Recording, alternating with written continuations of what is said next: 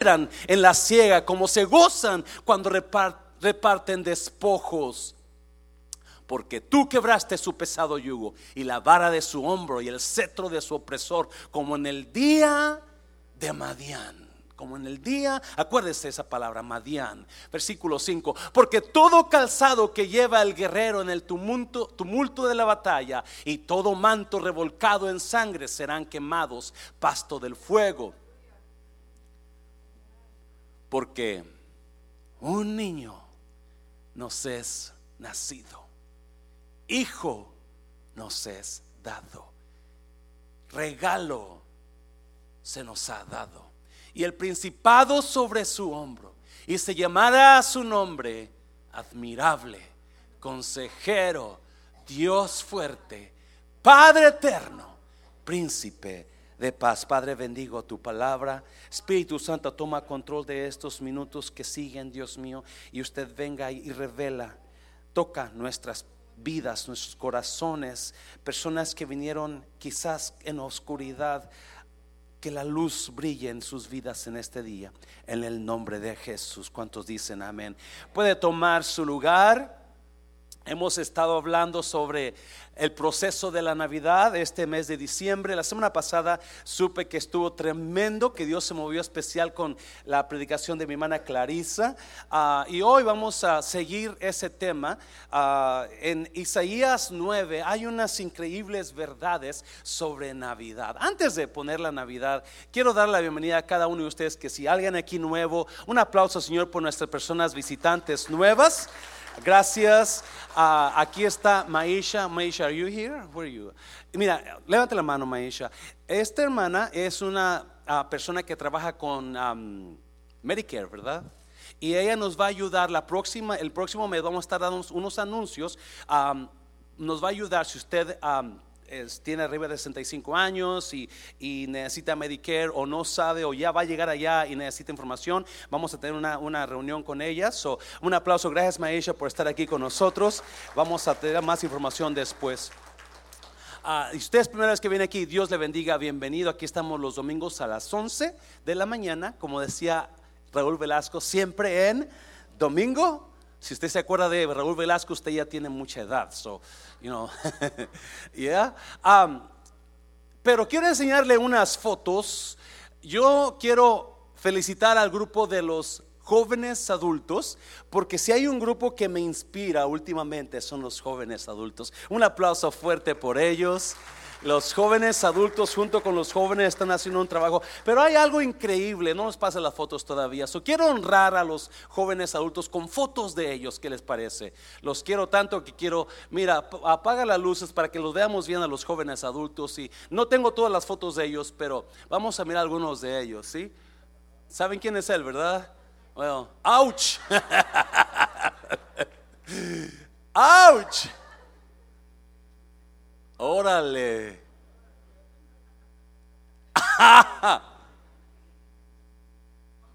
Se Kevin. No sé quién será ese. Órale, Henry. Se memo. Now, un aplauso a los jóvenes adultos. Ah, yo le recomiendo a usted que si se junta con jóvenes adultos, asegúrese que nadie está usando el celular, porque cuando se juntan ahí los jóvenes adultos, ah, se pone, y si usted mira el celular, que tiene el celular en las manos y están riéndose, ya le sacaron fotos. Y las fotos que le sacaron a usted no van a ser muy bonitas. So, lo que hacen ellos, ellos distorsionan la foto. So, estos son los jóvenes adultos, pero en visión distorsionada. So, no, no, yo siempre que estoy con ellos, siempre estoy cuidándome, porque cuando me de acuerdo, ya me sacaron fotos y distorsionaron mi imagen y de por sí que no está uno muy guapo, así es que imagínense cuando hacen ellos sus distorsiones. So, estos son parte de los jóvenes adultos y um, les enseñé estas fotos porque quiero ilustrar un poquito lo que quiero hablar. Uh, Isaías 9 está, está conectado con Isaías 8 en el, hecho de que Dios está hablando a través del profeta Isaías y Dios le está hablando a un pueblo destruido. El pueblo de Dios está destruido. Vino, vinieron los, vino el enemigo, los asirios y robaron y destruyeron el, templo, la ciudad de Jerusalén y trajeron dolor, trajeron dolor al, al, pueblo de Dios y trajeron oscuridad. So, el capítulo 8 habla de, de Sennacherib, el, el, rey de Siria, cómo vino y los agarró y los, y los destruyó. Y manda Dios al profeta Isaías y en el capítulo 9, Él da una palabra y dice, pero no habrá siempre oscuridad. No habrá siempre oscuridad en la tierra de la aflicción. Dios manda una palabra a través del profeta Isaías de esperanza a un pueblo que no tiene esperanza en ese momento, a un pueblo que está completamente destruido, a un pueblo que está totalmente en dudas, en una situación difícil. Eso viene Dios y través del profeta Isaías le da una palabra y le da un mensaje. En medio de tu oscuridad, la luz va a brillar. En medio de tu problema, la esperanza va a llegar. Tu situación que tú estás pasando ahora no es la situación que vas a pasar mañana. Y comienza y le dice, porque un hijo nos es dado un hijo es nacido, un regalo se nos dio. En medio de tu oscuridad hay una esperanza para ti. Un hijo se te dio, un hijo se te ha dado y ese hijo va a traer luz y va a romper la oscuridad que estás pasando en tu vida. Ese hijo va a darte alegría. La luz que estaba que estaba faltando en tu vida viene a través del hijo de Dios. Y le da palabra Isaías al pueblo de Dios y le comienza a decir a un pueblo que está en oscuras. Y yo no sé si usted ha estado en oscuridad. Yo no sé si usted ha estado en, en tiempo de dudas, porque os, vivir en oscuridad es vivir en dudas. No sabes por dónde ir. No sabes dónde tocar, no sabes por dónde caminar. Ese es el tiempo difícil. Y yo no sé si habrá alguien aquí en esta mañana pasando un tiempo difícil en tu vida. Quizás está tan fuerte la situación que usted está pasando el tiempo más oscuro de su vida. Y Pablo, Isaías le habla al pueblo y le dice algo precioso. No vas a estar siempre en tinieblas no vas a estar siempre en oscuras. Viene la luz a través de Cristo en tu vida. Y yo le puse a esta mini prédica, porque no voy a tomar mucho tiempo, le puse el lado brillante de mi oscuridad. El lado brillante de mi oscuridad, porque hay unas verdades aquí que yo que yo puse y descubrí. Dice el versículo 9, mas no habrá siempre oscuridad para el que está ahora en angustia, tal como la aflicción que te vino la oscuridad, yo no sé si usted ah, ah, lo entienda de esta manera, pero la oscuridad tiene el increíble poder de traer distorsión a nuestras vidas la oscuridad. Si el pueblo de Dios estaba destruido y para ellos su visión que tienen es pésima hacia el futuro. La visión que tienen para el futuro no es de esperanza. La visión que ellos tienen para mañana es de dolor por la situación que están viviendo ahora. Vino el enemigo y los destruyó. Vino el enemigo y los destruyó. Y ahora ellos están pensando, están creyendo que que la situación va a seguir igual. Porque cuando hay oscuridad en nosotros, yo no sé si usted ah, lo ha pasado, donde la oscuridad tiene el, el increíble, increíble poder de distorsionar lo que estoy mirando el increíble poder de aparentar lo que se ve delante de mí no es lo que yo veo, lo veo más feo cuando hay oscuridad. Si los, cuando hay oscuridad, los árboles se convierten en monstruos. ¿Alguien me entiende? Si usted ha caminado por el monte en oscuro y usted ve los árboles grandotes y se convierten en monstruos. La oscuridad te hace creer que hay cosas feas cuando en verdad no es lo que estás mirando. Recuerdo que cuando mi papá me llevaba a trabajar con él. Él me levantaba a las 4 de la mañana y nomás iba y me hablaba, me daba un grito, y es hora, José, y a correr a la labor con él. Y, una vez recuerdo que a las 4 de la mañana me levantó Y él se agarró su café y se fue.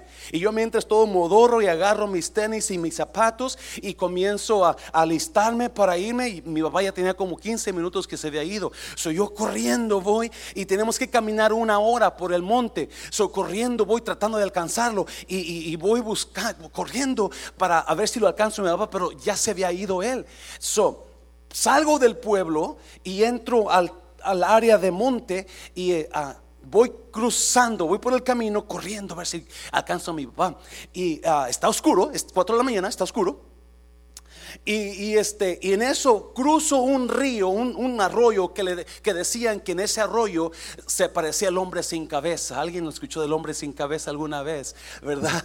El hombre sin cabeza. So, yo con miedo, ¿verdad? Cruzo el arroyo porque quizás el hombre sin cabeza se aparezca. Está todo oscuro y, y yo no puedo ver bien. Y de repente adelante de mí veo una sombra, eh, una sombra alta, oscura. Y, y va así. Y yo me paro y yo digo, ¿quién será? Porque se ve como una persona, un monstruo, es un fantasma. Ah, y cuando le hacía así, hasta se sentía que el, que el piso temblaba y las piedras, ¡pum!, se oía claro. Y yo, y está todo oscuro, nada más con los poquitos rayos de las estrellas, puedo ver a ese bulto que va y va. Y so yo me quedo parado y digo, ¿qué hago? ¿Sigo caminando? Y pero si no, tengo que seguir caminando porque mi papá me va, me va a dar una buena si no llego. So, lo que hago, me quedo lo más lejos posible de ese bulto que, que, me, está, que me da miedo porque no puedo ver qué es, porque la oscuridad me está afectando. So, sigo caminando pero lejos, lejos de, ese bulto. Y ese bulto, increíble, va caminando, pero es como si tiene un, pie manco así, ¿verdad? Y, se oye, y, y, sigo caminando de lejos. Y el Señor o la persona esa va igual como para donde yo iba. Y ya como a las 5 de la mañana empieza a clarear la luz. Y vamos llegando a la labor de mi padre cuando veo lo que era. Era mi padre. Era mi papá y no estaba manco. El caso es que por la oscuridad no pude ver lo que estaba frente de mí, porque la oscuridad tiene un poder increíble de distorsionar lo que miramos. Cuando pasamos por oscuridad, estamos creyendo que así va a ser la situación, pero déjeme decirle, hace dos mil años atrás, Jesús, Dios planeó algo mejor y Dios dijo, le voy a mandar luz a mi pueblo que vive en oscuridad. Y déjame decirte, iglesia, en esta Navidad yo te digo, no sé su situación que estás pasando, no sé qué oscuridad esté teniendo esta mañana, pero hay una luz brillando en el cielo que me hace ver claro y mi situación no es mi situación mañana. Esta oscuridad que estoy pasando no va a ser para siempre. Esta oscuridad se va a hacer día el día de mañana. Dáselo fuerte al Señor, dáselo fuerte. Oscuridad, Isaías le dice, le dice al, al, pueblo, mas no habrá siempre oscuridad para la que está en aflicción. No habrá siempre oscuridad, porque el pueblo estaba destruido. Estaban pasando por sus tiempos más difíciles. El pueblo, sí, la oscuridad es algo, ah, es algo que te, es algo que te va a detener en la vida no solamente distorsiona tu visión, no solamente distorsiona lo que ves, te hace creer cosas que no son y usualmente la oscuridad te hace ver las cosas más feas de lo que realmente son. ¿Cuántos miraron al pastor tan feo en la foto, verdad? Si es feito el pastor, pero no está tan feo. ¿Cuántos miraron a, Brother Kevin? Él es un guapetón, bien guapetón, pero se mira feito en la foto. Porque usualmente la oscuridad te distorsiona tanto la visión que las cosas que tú ves se ven más feas. Voltea a ver a su esposa y dígale, no estoy mirando bien. Pero hay algo increíble que Génesis, Génesis capítulo 1 me enseña. Mira, vea Génesis capítulo 1, versículo 1. Génesis 1, versículo 1. Si usted mira y conoce a Génesis, la Biblia dice, capítulo 1, versículo 1 de Génesis, dice, En el principio creó Dios los cielos y la tierra. Este es el versículo 1. En el principio creó Dios los cielos y la tierra. Punto. Paró. Versículo 2, mira. Y la tierra estaba desordenada, desordenada y qué? Y vacía. Diga conmigo vacía. Vacía. Y las tinieblas estaban sobre la faz del abismo. ¿Y las qué? Las tinieblas estaban sobre la faz. espérame, pues dice que está vacía pero hay tinieblas. ¿Yes? Ah, está vacía la tierra, pero hay tinieblas. Y las tinieblas cubrían la faz del abismo y el Espíritu de Dios se movía sobre la faz de las aguas. Versículo 3. Y dijo Dios, sea la luz. Y fue la luz. ¿Alguien está aquí en esta mañana? Versículo 4. Y vio Dios que la luz era buena. ¿Y qué hizo? Y separó Dios la luz de las tinieblas. Si no solamente las tinieblas me hacen, me distorsionan la visión, tanto que me hacen creer cosas que no son, y usualmente las cosas que me hace creer las tinieblas son más feas de lo que realmente es. Y hay mucha gente ahora pasando una situación tan oscura que esa situación está distorsionando su visión y está haciéndole creer cosas feas que no son feas porque usted tiene el poder de Dios sobre usted y la luz de Cristo en su vida. Pero no solamente eso, mire, Génesis capítulo 1, versículo 1 me enseña que las las tinieblas o la oscuridad es la ausencia de luz. Siempre hemos creído que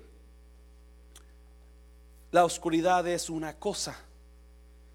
Pero si usted mira el versículo 2, pone el versículo 2 por favor, o versículo 1, versículo, y la tierra estaba desordenada y vacía y las tinieblas estaban sobre la faz. La tierra estaba desordenada y vacía y las tinieblas cubrían la faz. Pues estaba vacía, pero había tinieblas. Estaba vacía porque las tinieblas es lo que son, un vacío. Las tinieblas es un empty space en mí. Darkness is not a thing, it's an empty space in my life. Las tinieblas no son nada. Las tinieblas son la ausencia de luz en mi vida. Déjeme se lo voy a repetir de esta manera.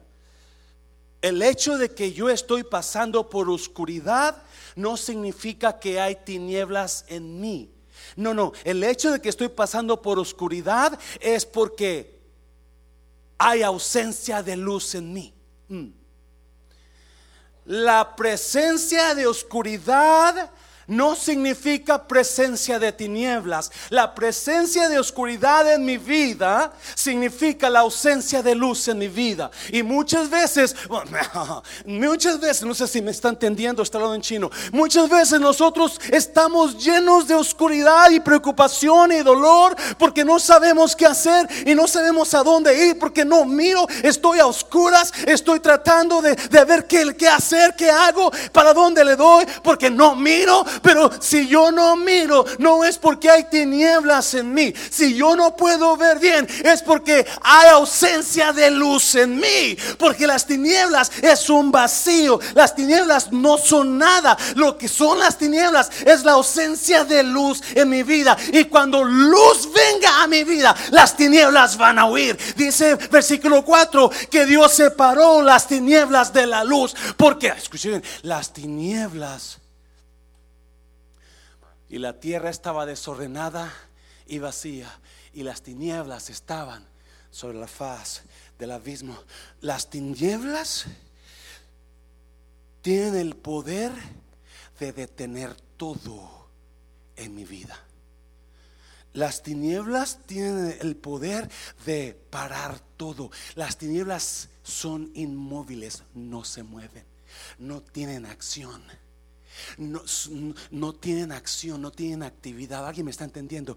Las y cuando hay tinieblas en mí, yo estoy estancado en un lugar donde no hay acción. Cuando hay tinieblas en mí, yo estoy en una situación donde no puedo ir para allá. Al contrario, muchas veces en ir hacia, en lugar de ir hacia adelante, voy hacia atrás. Porque las tinieblas tienen el poder de no, no, no tienen acción, son estacionarias no se mueven porque lo que mueve las tinieblas es la luz cuando llega. Oh my God, me está oyendo. Oh, lo que mueve las tinieblas. Oh my God. Ah, yo no sé si alguien está agarrando este mensaje, pero la razón que muchas veces estamos estancados en la vida es porque estamos llenos de tinieblas en la mente. ¿eh? Porque las tinieblas no se mueven, las tinieblas no accionan, están ahí nada más. Pero cuando viene la luz, entonces las tinieblas huyen. Las tinieblas Si alguien aquí en esta mañana está en tinieblas, este es su día de decir, luz, ven a mi vida. Jesús.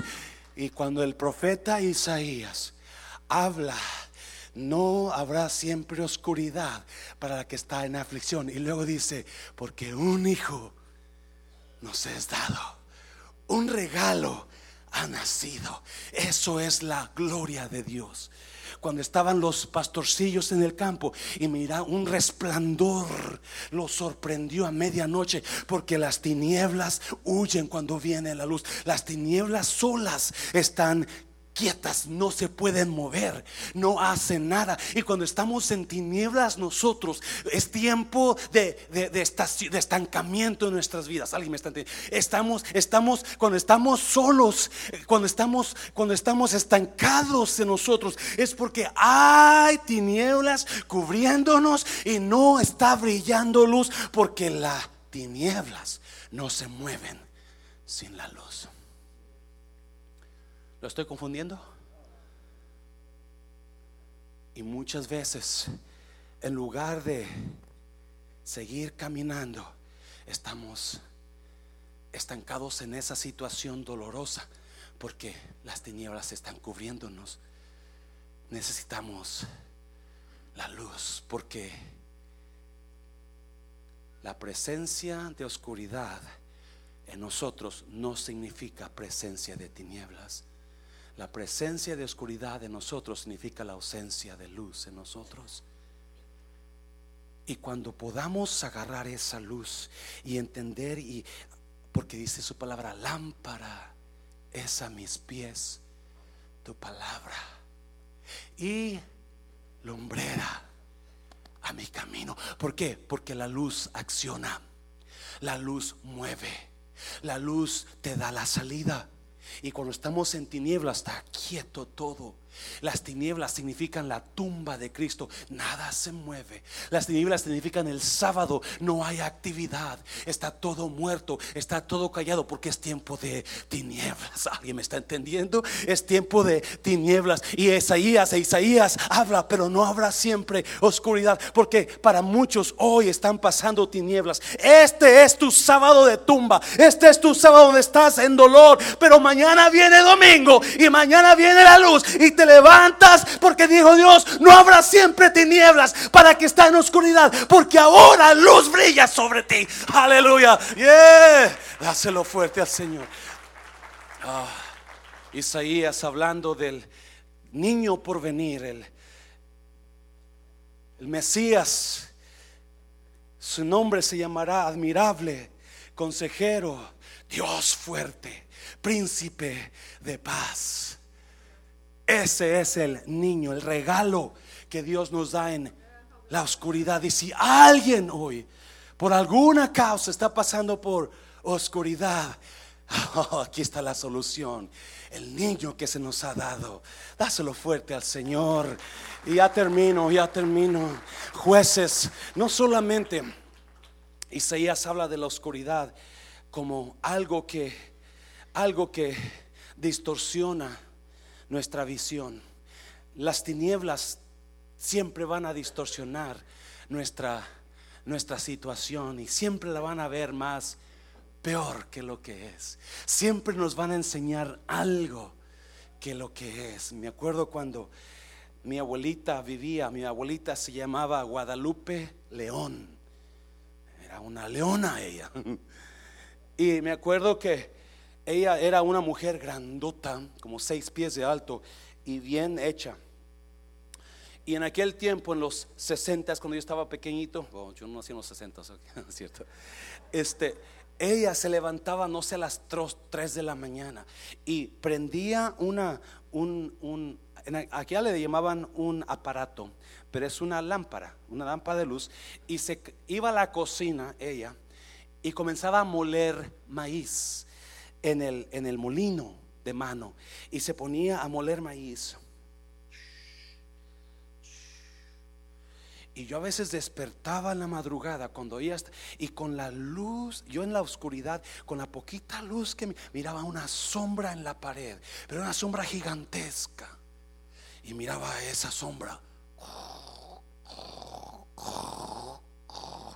Y yo estaba temblando porque yo no sabía que era. Un monstruo se metió a mi cuarto porque la oscuridad distorsiona tu visión. Si usted viene en esta mañana con un problema muy grande, Dios le dice, no va a estar siempre en oscuridad usted viene luz sobre usted. Y este es el día en que usted puede traer la luz y huir tinieblas en su vida. Dáselo fuerte al Señor, por favor. A jueces, jueces capítulo 7. No voy a, no voy a tardarme ya nada más 10 minutos. E, e, este es el mensaje aquí. Este es el mensaje. Jueces a esta historia increíble. No, si usted leyó en Isaías 9, Isaías está hablándole, no habrá siempre oscuridad, y así como, así como Zabulón y Neftalí, y así como Dios traerá alegría, como en el día de Madián. ¿Se acuerda esa palabra? ¿Se acuerda esa palabra? Como en el día de Madián. Y escuche bien, por favor, increíble. Isaías está hablando del Mesías, del niño, del regalo que se nos dio, y menciona la alegría que va a ser, la luz que viene menciona Isaías, es algo parecido como lo que pasó con Gedeón en el día de Madián. En el día de Madián algo increíble pasó. So, Isaías agarra la oscuridad de capítulo 9 y la luz de capítulo 9 y lo mueve a jueces 7. Perdón. Ilustrando lo que va a venir y cómo Dios hoy saca tinieblas de nosotros a través de su luz. ¿Alguien me entiende? Mira, para que lo veas. Cuando Gedeón oyó el relato del sueño y su interpretación, adoró. Y vuelto al campamento de Israel, dijo, levantaos porque Jehová ha entregado el campamento de quién? ¿De quién se acuerda de esa palabra? De Madián en vuestras manos. si usted conoce la Biblia, pues usted conoce la historia de Gedeón. Si usted no la conoce rápidamente, Gedeón era un juez. Dios lo levantó para salvar al pueblo de Dios de los enemigos. Gedeón no cree que él pueda, que él tenga las agallas. Pero Dios le confirma muchas cosas en, rápidamente. Y Gedeón, ok, yo soy, pues vamos a darle. Y comienza Gedeón una, una, una gira para reclutar soldados. Y es tanto su gira que recluta 30 mil soldados. ¿Alguien se acuerda? Y cuando ya Gedeón se presenta con 30 mil soldados y Gedeón dice, ok, con estos quizás le hagamos. Porque Madián, Madián tiene, el escritor de jueces, él dice, y estaba Madián con sus camellos y sus soldados. Y dice, como la arena del mar en multitud. So imagino como una película de esas donde le sacan la foto de arriba y miles y miles y miles y miles de soldados y camellos en todo el valle yendo contra Gedeón. So Gedeón trae 30 mil soldados. Y, y cuando lleva Gedeón a los soldados con Dios, Dios le dice, son muchos. Diles quién tiene miedo. O quién se ha casado y se vaya con su esposa. O quién tiene una casa nueva y vaya. Y, y 20 mil se fueron, tenían miedo. No, todavía son muchos. Llévalos al río. Y el que tome agua como los perros, a la casa. Le quedaron 300 soldados. Usted conoce la historia. Entonces, ahora Gedeón tiene un problema. Gedeón dice, oh my God, millones y millones de soldados. 300 soldados. No. So Dios, como Él conoce sus miedos, Él conoce sus preocupaciones de usted. Acuérdese, Dios está activo en su vida cada segundo, cada hora, cada minuto de su vida en, usted. He knows what you're going through. He knows every single little thing about you. He knows everything. So, le dice Gedeón, tienes miedo, ¿verdad? ¿Te hecho Si te hecho ve al campamento ahorita. Agárrate a alguien, ve. ¿Para qué? Mires lo que voy a hacer. Y suben al campamento enemigo. Y cuando están llegando, escucha a Gedeón un sueño un hombre está hablando. Y es cuando dice ahí que había millones de soldados. So, se acercan y un soldado enemigo le está diciendo al otro, yo soñé que venía una, una, un pan de trigo y venía y arrasaba contra el campamento de nosotros. El otro le dice, eso es Gedeón. Nosotros vamos a ser destruidos por Gedeón. Nombre Gedeón, dijo, este aquí soy. Y se va y ahí es donde llegamos. Cuando Gedeón dio el relato del sueño y su interpretación, adoró.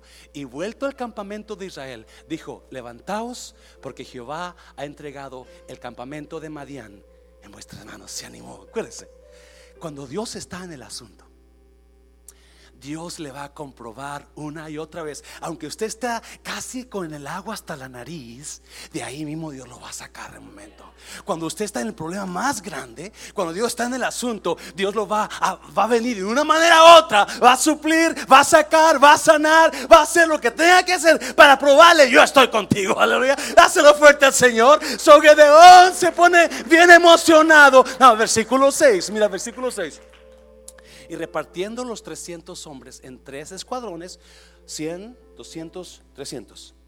Dio a todos ellos, mire, mire, unas granadas, unos cuernos de chivo, ¿verdad que no? Dio a todos ellos trompetas en sus manos y qué más? Y cántaros vacíos con qué? Con antorchas encendidas. Pero las antorchas no las podían llevar encendidas tenían que estar cubiertas con los cántaros. So, Dios le dice, Gedeón, este es el plan. En cada soldado ponle una trompeta o un shofar, que es lo que usaban, y dale una antorcha. Yeah, pienso que Gedeón ya lo voy a, con la antorcha vamos a mirar por dónde vamos a caminar. Y, no, no, no, no, no. Para, oh para que yo te pueda dar la victoria, Gedeón, tienes que caminar en oscuridad. ¡Oh! Gedeón, no, no, no, no nomás la antorcha, agarra cántaros y cubre la lumbre, cubre la luz. Porque para que yo te vaya, para que yo te dé, te dé victoria en tu vida, tienes que ir al campamento enemigo caminando en total oscuridad. Oh, oh my God. Versículo 17. Y les dijo, miradme a mí y haced como hago yo. He aquí que cuando yo llegue al extremo del campamento, haréis vosotros como hago yo. 18. Yo tocaré la trompeta y todos los que estarán conmigo y vosotros tocaréis entonces las trompetas alrededor de todo el campamento y diréis por Jehová y por Gedeón. Llegaron pues Gedeón y los cien hombres que llevaba consigo al extremo del campamento, al principio de la guardia de la medianoche, cuando acababan de renovar los centinelas. Escuche bien, aquí está la clave. Llegaron pues Gedeón y los cien hombres que llevaba consigo al extremo del campamento. Cuando el escritor, fíjese cómo el escritor menciona exactamente el tiempo a que llegaron llegaron al principio de la guardia de la cuando está lo más oscuro, cuando acababan de renovar los centinelas. Era cambio de guardia. Era cambio de guardia. En ese momento unos iban y otros venían. En ese momento un soldado se despertaba para cubrir al otro y el otro se iba a dormir. Era cambio, así como los, las hermanas, you las hermanas de 90 años. No mira a nadie, por favor, cuando digo 90 años. Ah, cuando se iba a bañar la hermana Juanita, la mayor, y mete su pie a la tina. Y de repente, ¿qué iba a hacer? ¿Me iba a bañar o me estaba saliendo de bañar? So, le grita, Mariquita. Y su mamá está abajo, son tres hermanas ya mayores. Mariquita, ¿dónde, ¿dónde estás? Acá abajo. Oye, no me acuerdo si yo me iba a bañar o me iba saliendo de bañar. Mariquita dijo, ay, voy a ayudarte. va Mariquita por las escaleras, así como Brandon, así, ¿verdad, viejito? Y va subiendo. Y de repente se para. ¿Qué estaba haciendo? ¿Iba subiendo o iba bajando? Panchita, ¿qué quieres? No me acuerdo si yo iba subiendo o iba bajando. Panchita le dice, ay, estas hermanas, nunca voy a ser como ellas. Tocó madera. Y en eso Panchita dice, ¿quién está en la puerta? Era el momento de confusión. Iba la guardia, venía la guardia. Iban a ver, y en ese momento exactamente es cuando llega Gedeona. Mire lo que pasó. Y los tres escuadrones tocaron las trompetas. ¿Y qué más? Y quebrando los cántaros, tomaron en la mano izquierda las antorchas y en la derecha las trompetas con que tocaban y gritaron por la espada de Jehová y de Gedeón 21. Y se estuvieron ¿qué? Firmes, cada uno en su puesto, en derredor del campamento. Nadie se movió. Lo único que hicieron es, ¡pum! Soltaron la luz. La oscuridad huyó y tocaron trompeta. Versículo 21. Estuvieron firmes ahí, versículo 22. Y los 300 tocaban las trompetas. Y Jehová puso la espada de cada uno contra su compañero en todo el campamento. Y el ejército huyó hasta Betzita en dirección de Cerera y hasta la frontera de Abel Meola. ¿En donde En Tabat. Oh my God. So, preguntaba yo cuando estaba estudiando eso, ¿por qué Isaías menciona a, en este capítulo 9, ¿por qué menciona a Madián? ¿Por qué menciona tiempo de oscuridad y tiempo de luz? ¿Por qué menciona y por qué relata así como en el tiempo de, en el día de Madián? Cuando, ah, ¿por qué relata eso en la historia de Jesús, en el niño que nos es dado? Cuando, y leyendo el texto, con razón no habrá siempre oscuridad para la que está en aflicción, porque hijo nos es dado. Hijo nos es dado. No, escucha, escucha bien, escucha bien. Ah, so, y en el texto, por revelación de Dios, o yo no sé qué, el Espíritu Santo le revela a Isaías, te acuérdate, Isaías, lo que pasó con Gedeón. Hablando de oscuridad, Isaías. Hablando de oscuridad, acuérdate qué pasó con Gedeón, cómo Dios le dio la victoria con contra Madián.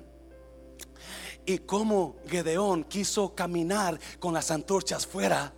Y Dios le dijo, no, no, no, no, no, no. Para que tú puedas tener victoria en tu vida, tienes que caminar un tiempo de oscuridad, Gedeón para que tú puedas caminar, tener victoria en tus situaciones. Tienes que tener caminar un tiempo en oscuridad, Gedeón. Porque Dios hace sus mejores obras no en la luz, pero en la oscuridad. Si alguien ha pasado aquí problemas grandes, sabe lo que estoy hablando. Si alguien ha pasado situaciones difíciles donde usted pasó esa situación tan difícil, tan dura, que pensaba que no iba a llegar, pero no sabía no sabía que Dios estaba obrando en esa oscuridad. Porque para que yo pueda tener las victorias más grandes en mi vida, tiene que haber un tiempo de oscuridad, tiene que haber un tiempo de duda, tiene que haber un tiempo de tinieblas. Oh, hácelo fuerte al Señor. Oh, oh, oh my God, oh my God. Oh.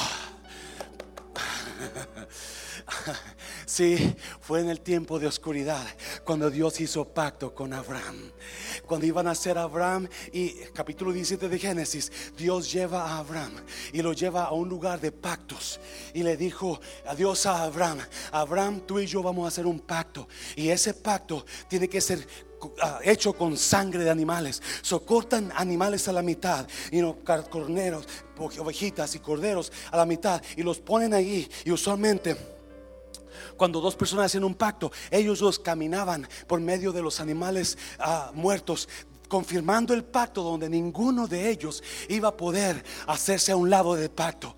Y cuando llega el momento, y Abraham está ahí listo para hacer pacto con Dios, ¿verdad? Pero cuando llega el momento del pacto, Dios hace caer en sueño a, Abraham y lo duerme, y lo duerme, y, y se queda Abraham bien en la oscuridad más profunda.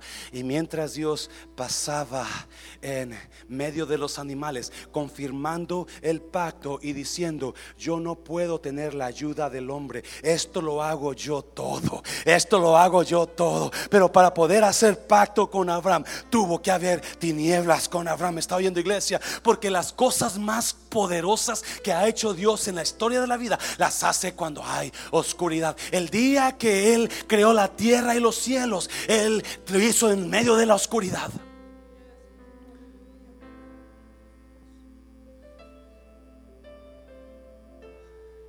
Muchos estamos en esta mañana en una situación donde pensamos que esto es tan fuerte que no voy a poder llegar, no voy a poder seguir con esto, no voy a poder seguir con esta situación. Cuando no será que Dios lo está llevando por un camino de oscuridad, porque va a hacer algo grande con eso en usted. ¿No será que ah, no me ha entendido? Cuando una mujer, ¿sí? Dice ahí que cuando cuando llegó Gedeón al campamento, en medio de la oscuridad, llevaban luz, pero no iba prendida, iba oscura. Y cuando llegó al campamento, llegaron exactamente a la medianoche, cuando había cambio de guardia. Los expertos dicen que ese era el momento preciso para que Gedeón tuviera la victoria, porque había confusión. No sé qué estaba haciendo tú ahorita y qué pasó. Y había confusión. Se iban a encontrar los soldados que iban a cubrirlos y los que iban, iban a ser cubiertos y, iba a haber confusión en medio de la oscuridad. Eso era el momento perfecto.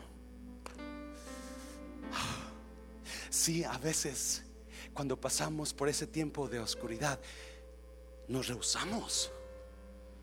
No, yo no quiero pasar, seguir en este problema. Yo no quiero seguir así. Y rehusamos, rehusamos ese tiempo oscuro. Y por eso muchas veces nos divorciamos, porque yo no voy a aguantar esto más. Está muy oscuro. O hacemos cualquier cosa porque nos enfocamos en nosotros y creemos que no es justo y dejamos cosas, dejamos asignamientos, dejamos ministerios, dejamos responsabilidades porque no puedo aguantar esto. Pero el hecho de que llegó Gedeón en el, y el, escritor lo menciona es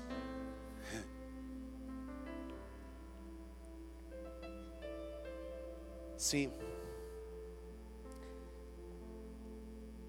Dios hace sus mejores obras, no en la luz, en la oscuridad.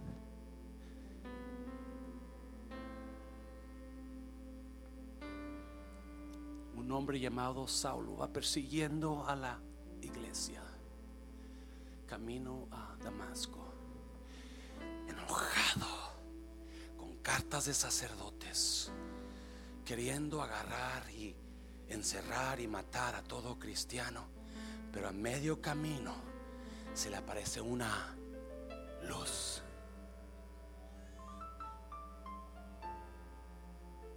Tan fuerte era la luz que lo dejó en oscuridad.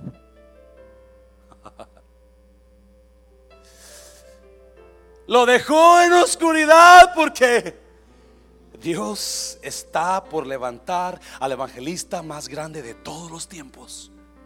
Y él no lo sabe.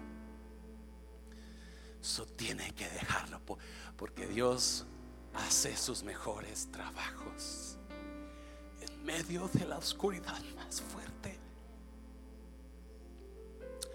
Ayer oficiaba una niña de 15 años, amaneció enfermita. Ella es como una niña y tiene 16 años ya.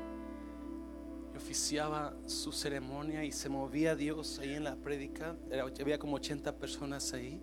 Y a veces no entendemos por qué ciertas personas pasan por una oscuridad larga.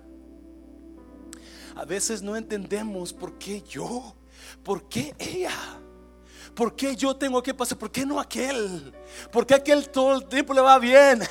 ¿Por qué siempre están celebrando ellos y yo por qué tengo que estar en medio de mi oscuridad? ¿Por qué yo? Pero no entendemos que Dios hace sus mejores obras. Cuando un bebé va a nacer, Dios lo mete en el vientre de su madre en total oscuridad.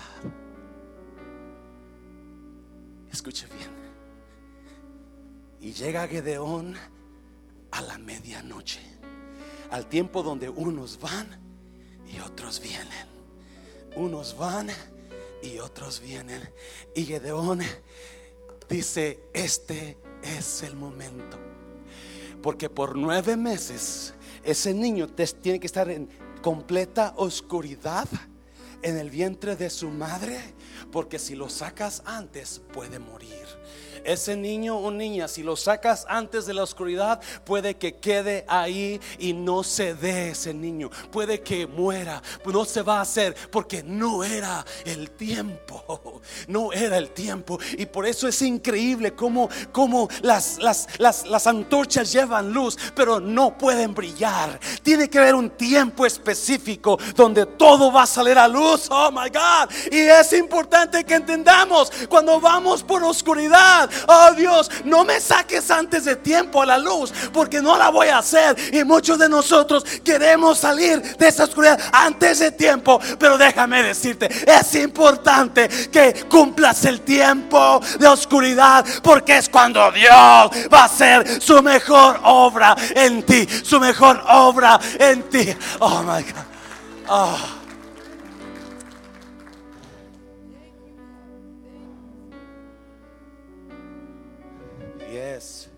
Thank you for the darkness that I went through. So, si usted entiende eso, si usted entiende eso, que en cierta manera, gracias por la oscuridad que pasé. Gracias por ese tiempo oscuro que estoy pasando. Porque, oh, Dios está por. Ah, ah, voltea a alguien dígale: Dios está por hacer algo grande en usted. Oh, espérese. Dios está por hacer algo grande en usted. Dígaselo, dáselo fuerte al Señor. Dáselo fuerte. Oh.